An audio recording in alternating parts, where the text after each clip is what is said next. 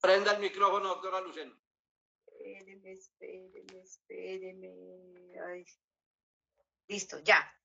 Eh, para el artículo tercero, para el artículo tercero, el senador Roy Barreras presentó una proposición eh, al numeral 11 que dice adiciones un numeral en el artículo tercero del siguiente texto. 11. Calidad. Cada universidad fijará los estándares que garanticen la calidad y eficiencia en la prestación del servicio en el correspondiente consultorio jurídico y centro de conciliación.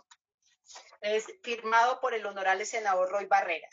En el artículo en el artículo noveno hay dos proposiciones, una del senador Guevara que adiciona el literal E y una del senador Pacheco que adiciona el literal T.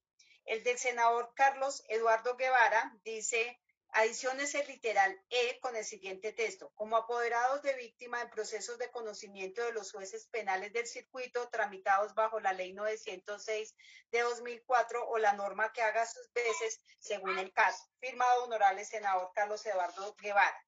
Y en cuanto a la proposición del senador Pacheco para el artículo noveno, el senador Pacheco presenta una proposición para el artículo D que dice, ante la Superintendencia de Servicios Públicos, las peticiones, quejas y recursos para la protección de los derechos de los usuarios en relación a la inspección, vigilancia y control de las empresas prestadoras de servicios públicos de acueducto, alcantarillado, aseo, energía y gas firmado honorable senador eh, Eduardo Emilio Pacheco.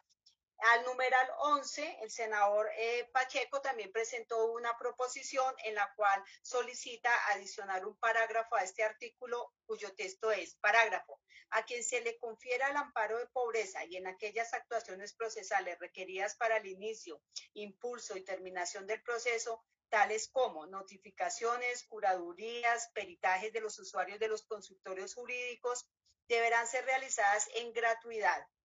Para tales efectos, deberá la judicatura, en colaboración con las instituciones públicas, facilitar la realización de las actuaciones judiciales. Esa es la proposición para el artículo 11 del senador Pacheco.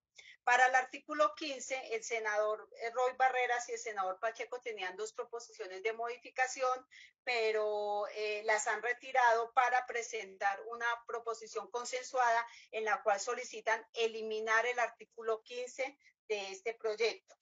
En cuanto al artículo 16, hay una proposición del senador Roy Barreras que dice, artículo 16, transición normativa. Dentro del término de seis meses a partir de la expedición de esta ley, el gobierno nacional hará los ajustes necesarios al contenido del decreto 1069 del 2015, en particular a sus artículos 2.2721, 2, 2122 y 22723 y a toda la normatividad adicional que resulte pertinente para armonizar sus contenidos con las disposiciones aquí establecidas. La senadora Angélica su proposición la dejó como constancia.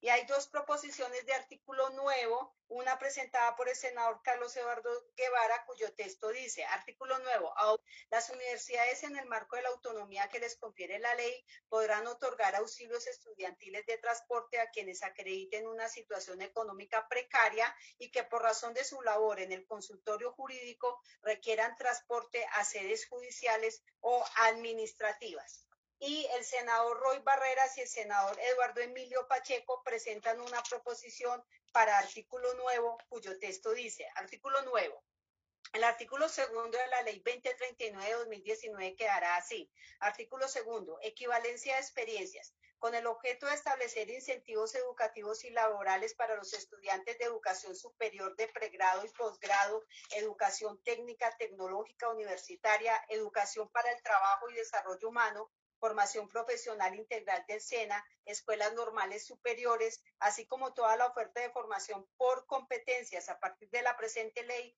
las pasantías, prácticas, judicaturas, judicaturas, servicio en los consultorios jurídicos, monitorías, contratos laborales, contratos de prestación de servicios y la participación en grupos de investigación debidamente certificados por la autoridad competente serán acreditables como experiencia profesional válida siempre y cuando su contenido se relacione directamente con el programa académico cursado. En el caso de los grupos de investigación, la autoridad competente para expedir la respectiva certificación será el Ministerio de Ciencia, Tecnología e Innovación, al igual que las entidades públicas y privadas parte del Sistema Nacional de Ciencia, Tecnología e Innovación, CNCTE y en el caso de la investigación aplicada de la formación profesional integral del SENA, la certificación será emitida por esta institución. El Departamento Administrativo de la Función Pública y el Ministerio de Trabajo reglamentarán cada uno en el marco de sus competencias en un término no superior a 12 meses, contados a partir de la expedición de la presente ley, a fin de establecer una tabla de equivalencias que permita convertir dichas experiencias previas a la obtención del título de pregrado en experiencia profesional válida. En todo caso, el valor asignado a la experiencia previa será menor a aquella experiencia posterior a la obtención del respectivo título. En el caso del sector de la función pública, las equivalencias deberán estar articuladas con el decreto 1083 de 2015 o el que haga sus veces. Parágrafo primero. La experiencia previa solo será válida una vez se haya culminado el programa académico, aunque no se haya obtenido respectivo título, siempre y cuando no se trate de aquellos casos establecidos en el artículo 128 de la Ley Estatutaria 270 de 1996. Parágrafo segundo. En los, en los concursos públicos de mérito se deberá tener en cuenta la experiencia previa a la obtención del título profesional. En la valoración de la experiencia profesional requerida para un empleo público, se tendrá en cuenta como experiencia previa para los fines de la presente ley la adquirida en desarrollo y ejercicio de profesiones de la misma área del conocimiento del empleo público. Parágrafo tercero. En el término de seis meses contados a partir de la promulgación de la presente ley, el Ministerio de Trabajo reglamentará un esquema de expediente digital laboral que facilite a los trabajadores en general, pero especialmente a los trabajadores jóvenes en particular, la movilidad en los empleos, de tal forma que contenga, entre otras, las certificaciones digitales académicas y laborales de que trata este artículo. Este expediente hará parte de los sistemas de información de Fondo de Solidaridad de Fomento al Empleo y Protección al Cesante, creado por la Ley 1636 de 2013 y deberá cumplir las garantías en calidad informática contenidas en la Ley 527 de 1999. Parágrafo cuarto.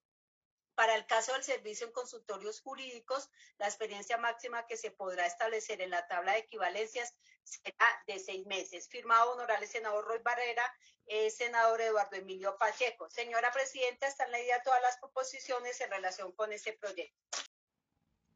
Listo, señora presidenta. Eh, la proposición del senador Luis Fernando Velasco dice, modifíquese el numeral 13 del artículo noveno del proyecto de ley 275 de 2019 Senado, el cual quedará así. 13. En la elaboración de derechos de petición, así como el adelantamiento de actuaciones administrativas e interposición de recursos en sede administrativa, tanto en entidades públicas como privadas. Firma Luis Fernando Velasco. Señora presidenta, está leída la proposición. Mamá, eh, sometamos a